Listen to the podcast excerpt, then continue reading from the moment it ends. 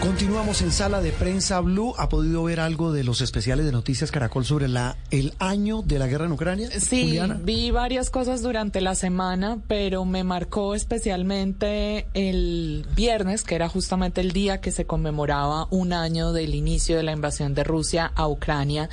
Para antes de empezar con el cubrimiento de lo que estaba sucediendo ese día, la presentación, el video que recogía lo que había sucedido durante ese día e imágenes que hemos presenciado durante este año realmente impactante. Quiero decirle que se me iban aguando los ojos, una realidad muy triste, sobre todo lo que más me inquieta en este momento, a un año de ese inicio de esa invasión, es no verle un posible final. Yo siento que esto se está convirtiendo, como por ejemplo en lo que veíamos en Siria, que en el año 2011 sentíamos que era algo que se iba a resolver de una u otra manera fatal, pero que iba a tener un pronto fin, y aquí seguimos. Y con Rusia y Ucrania estoy viendo lo mismo. Sí, y hemos hecho un recorrido, no solamente en Noticias Caracol, aquí en Blue Radio, con eh, nuestros compañeros que han cubierto ese conflicto desde el día uno, desde que comenzó, eh, para tratar de entender con ellos eh, la dimensión de lo que estamos hablando. Uno de ellos, nuestro entrañable compañero de Madrid, don Enrique Rodríguez en Madrid. Enrique, hoy, mm, buen domingo, buen día en Colombia, buena tarde en España. Dos días después de esta conmemoración, ya pasó la reunión en las Naciones Unidas, han hablado todos los líderes del planeta. Hoy domingo, ¿cómo cierra esta semana y, cómo vislumbran ustedes desde el viejo continente lo que viene para esta guerra en Ucrania. Don Enrique, buen, buen día, buena tarde en España. Buenos días, Juan Roberto. Pues mira, yo creo que de, esta semana, de esta conmemoración, la conmemoración ha sido más o menos lo que imaginábamos, es decir, recordar lo que pasó hace un año y seguramente darnos cuenta de todas las cosas en las que nos equivocamos hace un año que fueron muchas, ¿no? Sí. Pero eh, de lo que de lo que viene por delante o de, de, cómo se va a desarrollar esta guerra, evidentemente nadie lo puede saber. Si lo supiéramos nosotros no estaríamos aquí, sino haciendo dinero con eso. Pero más allá de la broma, quiero decir, eh, lo que todo el mundo da por hecho es que se va a producir una gran ofensiva. Eh, conforme mejoren las condiciones climáticas, es decir, el frío sea menor en Ucrania, porque el frío ha sido un elemento que ha condicionado de alguna manera la paralización de las actividades militares durante el invierno, eh, que el terreno se seque, es decir, que, que los, los campos estén menos fangosos, todo parece indicar que podría haber una ofensiva. Durante los últimos meses se viene hablando de una ofensiva rusa, pero este fin de semana se ha empezado a hablar también de la posibilidad de que haya una ofensiva ucraniana. Recordemos que Ucrania está fuertemente armada por, por los países de la OTAN y los países que no son de la OTAN pero son aliados de Ucrania. Este mismo viernes contábamos que había recibido los primeros cuatro carros de combate Leopardo 2 que lo había proporcionado Polonia y ese puede ser seguramente el elemento que desestabilice el conflicto. Pero como ustedes bien, bien decían, por el momento no, no, nunca hay una fecha clara para que termine una guerra, pero en eso tampoco hay un horizonte claro que nos permita decir un, un hito que permita hacer pensar que el conflicto vaya al menos a entrar en otra fase.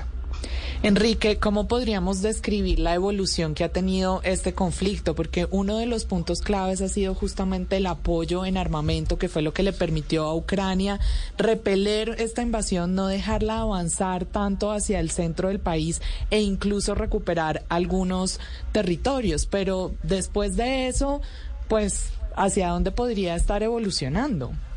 Bueno, yo, como decía antes, yo creo que tuvimos una fase inicial de equivocación tras equivocación.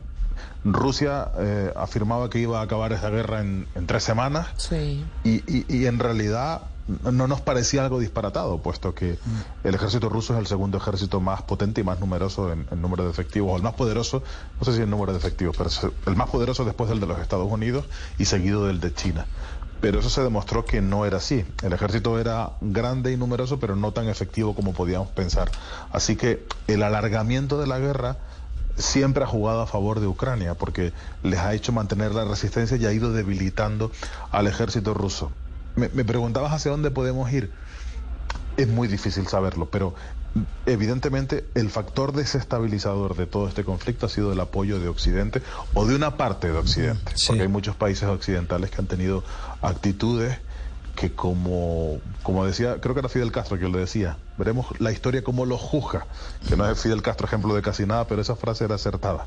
Veremos esos países que han estado en, en el intermedio, en medio de los dos, cómo quedan juzgados por la historia. Exactamente, y será la historia la que los juzgue. Eh, tal vez una, una consideración final, Enrique, desde hoy, desde España, pues vimos al presidente del gobierno español en Kiev, estuvo unos, hace unos días, eh, los famosos 10 tanques más eh, Leopard que le va a dar al ejército ucraniano, pero más allá de esta anécdota, eh, también veíamos, y, y, lo vamos a tener esta noche en Noticias Caracol, al encargado de las relaciones exteriores de la Unión Europea, el también español Josep Borrell, y nos dijo una frase que quiero con eso terminar su reflexión, Enrique. Él nos decía, si Rusia llega a ganar esta guerra, Europa va a estar en peligro.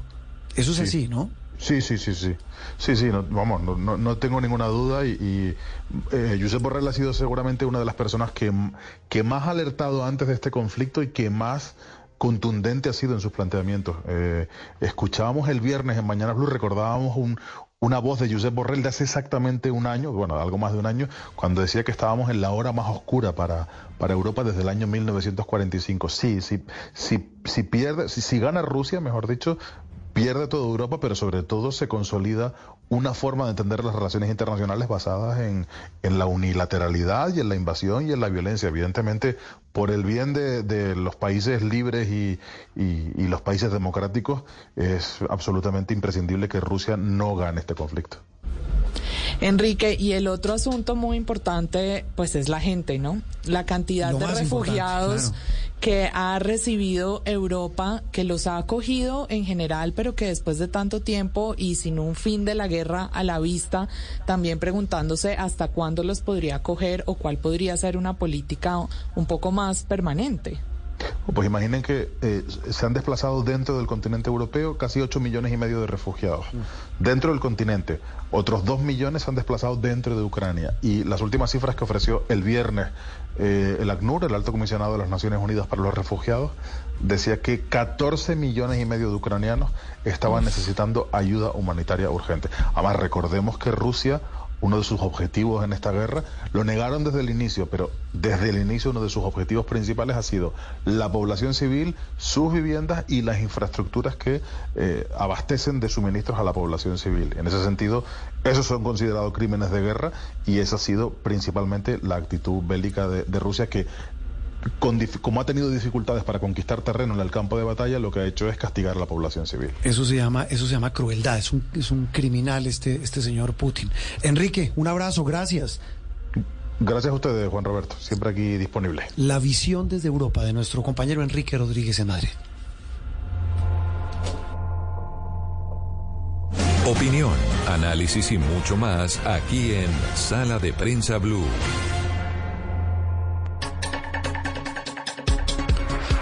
Muy bien, y escuchábamos la visión desde Europa, ahora la visión desde los Estados Unidos, que es fundamental en todo este ajedrez político. Eh, don Juan Camilo Merlano en Washington, lo interrumpimos hoy en su descanso de domingo. ¿Qué tal, don Juan? Y, y hoy domingo, dos días después de, de esta conmemoración del primer año de la guerra, de la invasión rusa a Ucrania, los ecos indican que qué, que cuál es el siguiente paso y sobre todo el papel que va a jugar el gobierno del presidente Biden. Buen domingo, Juan. Juan Roberto, un gusto estar en este domingo en sala de prensa. Lo primero que uno se pregunta, que se preguntan aquí en Estados Unidos es, ¿qué va a pasar ahora en términos del liderazgo que ha tenido la administración del presidente Joe Biden, que hasta ahora... Si uno lo va a ver en términos de recursos, Estados Unidos no solamente es el principal país que ha dado recursos a Ucrania, sino que por mucho. Se estima que si uno suma asistencia humanitaria, militar, en seguridad, equipos, han sido alrededor de 90 mil millones de dólares para Ucrania. Eh, y también en materia de sanciones, Rusia es el país más sancionado del planeta con alrededor de 14 mil sanciones. De esas, cerca de 2 mil sanciones han sido impuestas por parte de Estados Unidos. Pero la gran incertidumbre es qué va a pasar ahora con ese liderazgo, teniendo en cuenta que ya en el Congreso Joe Biden no tiene el mismo margen de maniobra que tenía anteriormente, anteriormente particularmente porque los republicanos ya se tomaron la mayoría en la Cámara de Representantes y han eh, sugerido que quieren recortar la cantidad de recursos que Estados Unidos está enviando hacia Ucrania. Entonces, ¿cómo va a poder seguir garantizando que Estados Unidos va a liderar ese respaldo que hasta ahora ha sido absoluto hacia Ucrania? Va a ser una cuestión que va a requerir de mucho margen de maniobra aquí, de mucha, de mucha negociación en el Congreso y que seguramente va a implicar un costo político muy alto. Juan Camilo, ¿y cómo ve la gente ese rol que ha jugado hasta ahora Estados Unidos y estos cambios que usted nos acaba de mencionar que podría tener en ese liderazgo? ¿En qué lado está la gente? No, la gente, las encuestas han venido mostrando en los últimos meses una tendencia un poco menos más favorable hacia, hacia el respaldo hacia Ucrania, eso hay que decirlo. Eh, particularmente porque los republicanos han tratado de explotar políticamente el discurso de que tenemos muchos problemas a nivel interno en Estados Unidos. Tenemos aún una inflación que es alta, es del 6.4%. Tenemos, bueno, un desempleo que en efecto está bien, pero tenemos problemas en lo que tiene que ver con los precios y que creemos que el país va a entrar eventualmente a una recesión y la administración Biden en vez de estar destinando recursos hacia un país como Ucrania debería estar destinando mayores recursos para resolver los problemas internos. Entonces las encuestas que en un principio sí mostraban un respaldo mayoritario hacia defender Ucrania, hacia garantizarle recursos, esa tendencia ya se ha venido revirtiendo y yo creo que los republicanos han empezado a aprovecharse de, esos números. Mm, y sabe que, oiga, pero sabe Juan que yo pensaba que la ida, el viaje sorpresa y, y medio de película de Biden a, a Kiev la semana anterior le iba a dar réditos en materia de, favorabilidad. Yo, yo pensaba, aquí creíamos muchos eso. Claro, porque, porque de hecho fue un viaje que, que por lo menos a nivel de externo, a nivel de aliados, a nivel internacional, se vio como una, pues es decir, es, la primera vez en la historia de que un presidente de los Estados Unidos esté en un país en guerra donde mm. las fuerzas militares de los Estados Unidos no tienen control sobre infraestructura crítica y no tienen presencia en terreno. Es que no estamos hablando de un país en guerra donde Estados Unidos tenga tropas. Es un país donde Estados Unidos no tiene ningún tipo de, presencia en terreno más allá de las armas que ha dado Ucrania. Entonces, eso sí fue visto como una movida estratégica muy importante de respaldo y de posicionamiento de Biden como la figura que, que, que, ha mostrado un, un, respaldo a Ucrania inquebrantable. Pero a nivel interno hay mucho. De hecho, Juan Roberto, esta semana la discusión aquí a nivel interno en Estados Unidos fue: ah, Joe Biden fue a Ucrania, pero no fue capaz de ir a Palestina Este, en Ohio, donde tuvieron ese accidente del tren descarrilado y donde hay un escándalo. Mm. Sí, exactamente. Entonces es como una, una, polarización extrema donde. Y, usted vio que, Juan, que, que, Trump fue a Palestina Este mientras que Biden estaba en Ucrania. También entonces tratando de darle ese, ese golpe político al presidente. esa es la gran controversia hoy en día aquí. Todo gira en torno a la política de la polarización. Juan, a, propósito, una cosa final que nada tiene que ver con este tema. El frío, ¿cómo va eh, la, nevada este fin de semana? Esa ola invernal tan fuerte que empieza eh, eh, ya causó estragos en la costa oeste. ¿Qué pasa hoy en los Estados Unidos? De hecho, fue desde la costa oeste hasta, mejor, la tormenta fue desde California hasta Maine. Hubo algunos sitios donde las temperaturas bajaron hasta menos 24 grados centígrados, como por ejemplo fue el caso, fue el caso de, de, Minneapolis, de la, del área, eso lo llaman el Twin Cities. Minneapolis y St. Paul, que queda pegado, las temperaturas fueron extremadamente bajas y también lo curioso aquí es que hubo, mientras que en el norte del país hubo temperaturas extremadamente bajas, en el sur del país, en Texas, tuvieron una especie de ola de calor para un mes como febrero. Mm. incluso en McAllen, mm. Texas, tuvieron temperaturas de 35 grados centígrados porque cuando hay temperaturas frías arriba, empuja un poco temperaturas eh, más altas en, en, el sur del país. Pero ya pasó, digamos que ya pasó la, la, tormenta y pues siempre hubo algunas afectaciones, más que todo sobre aeropuertos, en promedio 2.000 vuelos cancelados al día, carreteras también hubo, hubo afectaciones, eh, acumulación de nieve en algunos sitios de hasta 50 centímetros de nieve acumulada. Aquí en Washington, afortunadamente, no tuvimos problema. Entonces, ¿No, no No? Sí, no, aquí. No, no, no, no. Aquí de hecho el jueves que, que, empezó a pasar la, los coletazos de la tormenta que estaba muy arriba, tuvimos 25 grados centígrados. Imagínese usted, pleno febrero, 25 grados centígrados pobre el planeta, Qué Traducción, el, el, clima y el planeta se están volviendo Sí, es, una locura. bueno, don Juan, lo dejamos. Abrazo y gracias. Un abrazo, feliz domingo, Juan Roberto. Las visiones desde Europa y ahora desde Estados Unidos de lo que dejan los ecos de este año de conmemoración de la invasión rusa a Ucrania.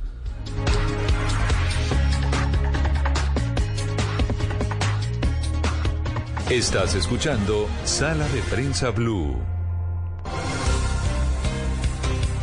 Y de la visión internacional yo creo que hay una que es fundamental. Esta noche vamos a tener en Noticias Caracol, Juliana, oyentes y televidentes, un especial sobre este primer año de la invasión rusa a Ucrania, de la guerra que está viviendo Europa. Y uno de esos enfoques fundamentales es el económico. Claro, porque recuerde usted que después de esta invasión hemos tenido problemas en el suministro de alimentos, en general en los mercados, eh, temas energéticos. Esto también ha influido en el precio del dólar, bueno, una cantidad de aspectos que nos hacen pensar este año que no vemos fin de la guerra a la vista, pues tampoco vemos solución a estos factores económicos. Y lo más complicado, nos lo decían nuestros compañeros en Madrid y en Washington, que la solución al conflicto no se ve a la vuelta de la esquina. Entonces los efectos económicos eh, tampoco su solución se verá a la vuelta de la esquina. Doctor Luis Fernando Mejía, director de Fedesarrollo, buen domingo, gracias por estar con nosotros. Hola Juan Roberto, muy buenos días. Un saludo muy especial para usted, para la mesa y por supuesto para todos los oyentes. Antes de, hacer futurología y, hablando con, con, cifras y hechos, doctor Mejía, uno pudiera explicar a la audiencia muy rápidamente esos efectos económicos que en su concepto han sido los más complejos que ha dejado esta guerra en Ucrania. Tal cual, Juan Roberto. Mire, este es un fenómeno que, pues, a pesar de que es tan lejos, realmente se ha transmitido a toda la economía mundial, incluyendo a la colombiana. Y yo le mencionaría varios canales. El primero, el canal del aumento en el precio de las materias primas, especialmente el petróleo y el gas. Rusia es un jugador muy importante en ese mercado mundial como oferente tanto de petróleo y de gas. Además, es el principal exportador de uria, que es un derivado de gas, y esos bienes entonces han tenido un aumento muy importante en sus precios a raíz de la llegada del conflicto. También hay un canal de el efecto la incertidumbre. Una guerra, por supuesto, a nadie le gusta y eso ha generado en el último año una caída del precio de varios activos financieros, de las bolsas, de las monedas. Por eso Colombia, como otros países, han sufrido también de un aumento en el precio del dólar. Y esos canales se transmiten, por supuesto, al caso colombiano, por ejemplo, a través del aumento en el precio de la urea en particular. La urea es un fertilizante muy utilizado en la producción de muchos alimentos y en la medida en que dependemos de las importaciones de, esa, de ese mineral, pues indudablemente eso ha afectado también el costo de la producción agropecuaria en Colombia. No sorprende por eso que Colombia haya tenido un aumento muy grande, como otros países, en el precio de los alimentos. Así que hay varios canales especialmente en estos que menciono, el tema financiero, el tema de activos eh, locales y por supuesto el aumento en el precio de varias materias primas a nivel mundial. Y eso está directamente conectado, doctor Mejía, con nuestra inflación también. ¿Qué pedacito de esta inflación que hemos experimentado tan alta en el último tiempo está relacionada con este suceso? Pedacito o pedazote, no sabemos. Así es, pues mire, la inflación en Colombia está afectada por factores locales y factores externos. Uno de ellos, como ustedes lo mencionan, tal vez el más importante, indudablemente, el conflicto entre Ucrania y Rusia, especialmente a través de este canal que mencionaba anteriormente, el aumento en el precio de la uria. Colombia importa cerca de un 70% de la uria que se utiliza en el país para la producción de alimentos. Con la llegada del conflicto, como de nuevo Rusia es el principal exportador a nivel mundial, eso generó en algunos casos desabastecimiento y en otros casos, en la gran mayoría, un aumento muy grande en el precio. Eso no se transmite inmediatamente porque hay algunos alimentos que ya estaban disponibles, que habían sido producidos a costos más bajos pero a lo largo del año 2022, por supuesto que empezó a impactar el precio de los alimentos. Por eso nos sorprende que el rubro que mayor aumento tuvo en la inflación el año anterior fue justamente el, de los alimentos, con una inflación por encima del 26%. No todo es externo, pero indudablemente jugó un rol muy importante en esa dinámica inflacionaria. Doctor Mejía, y volviendo al escenario global, en el mundo tenemos el objetivo de la transición energética y parte de lo que ha sucedido también con esta guerra, pues es que los precios del petróleo han subido, hay más incentivos justamente para la industria extractiva. ¿Cómo nos va a retrasar esta guerra en esa transición a la que le estábamos apuntando? Totalmente, no solamente por el impacto del precio del petróleo, sino especialmente por el tema del carbón. Ustedes recordarán que hace algunos años, tal vez uno o dos años, ya se estimaba que el carbón iba definitivamente de salida. De hecho, Alemania, pues tal vez uno de los países líderes en Europa en esa transición energética, justamente había abandonado rápidamente el consumo de carbón y había generado una mayor dependencia del gas que se importaba desde Rusia. Lo que ha enseñado el conflicto justamente es la importancia de mantener fuentes de energía diversificadas.